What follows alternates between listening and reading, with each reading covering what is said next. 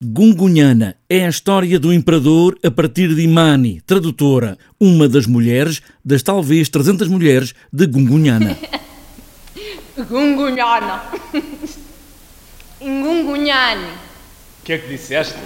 Deve pronunciar-se Ngungunhani. Esta é Imani, quem conta a história, e os sotaques para quem conta esta história são fundamentais é o português com vários sons. João Brites, que cozeu toda esta encenação, a partir também do trabalho de cada um dos grupos, realça bem esta ideia dos sotaques. A ideia dos sotaques e das línguas adveio do facto das pessoas virem mesmo desses diferentes lugares, não é? Então, os netos de Bugunhana que acabam por se reunir. E então, é evidente que o brasileiro está sempre muito evidente, mas de qualquer maneira não é o brasileiro que a gente vai ouvir. A gente vai ouvir o nordestino, vai ouvir Goiás, que falam de outra maneira, portanto, eh, de, de, de, de, construir esta grande diversidade que tem a língua portuguesa. Fui eu que o matei! É o que dizem!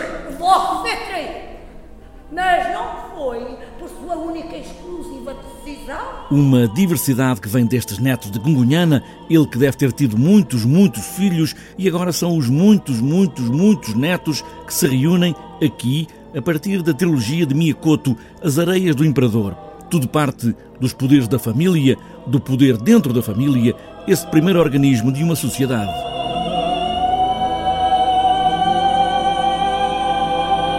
E é interessante que o Miyakoto foi buscar um dos filhos do lado dos portugueses, que é meio tontinho, mas veste a farda dos portugueses e anda com os portugueses, e o outro filho acabou por fazer os rituais de luz e, portanto, está do lado dos Vanguni. Quer dizer, é uma família, como muitas famílias que existem hoje, não é? Por esse mundo fora, em que os filhos partem para, para aventuras militares, políticas, completamente diversas e por vezes eh, terríveis, não é?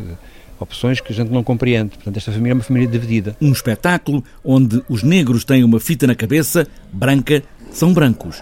Os brancos têm uma fita na cabeça, negra, são negros. Eu fui alertado logo há cerca de um ano, uma atriz brasileira que disse como é que nós vamos fazer um espetáculo sobre o Gunhana com tão poucos negros?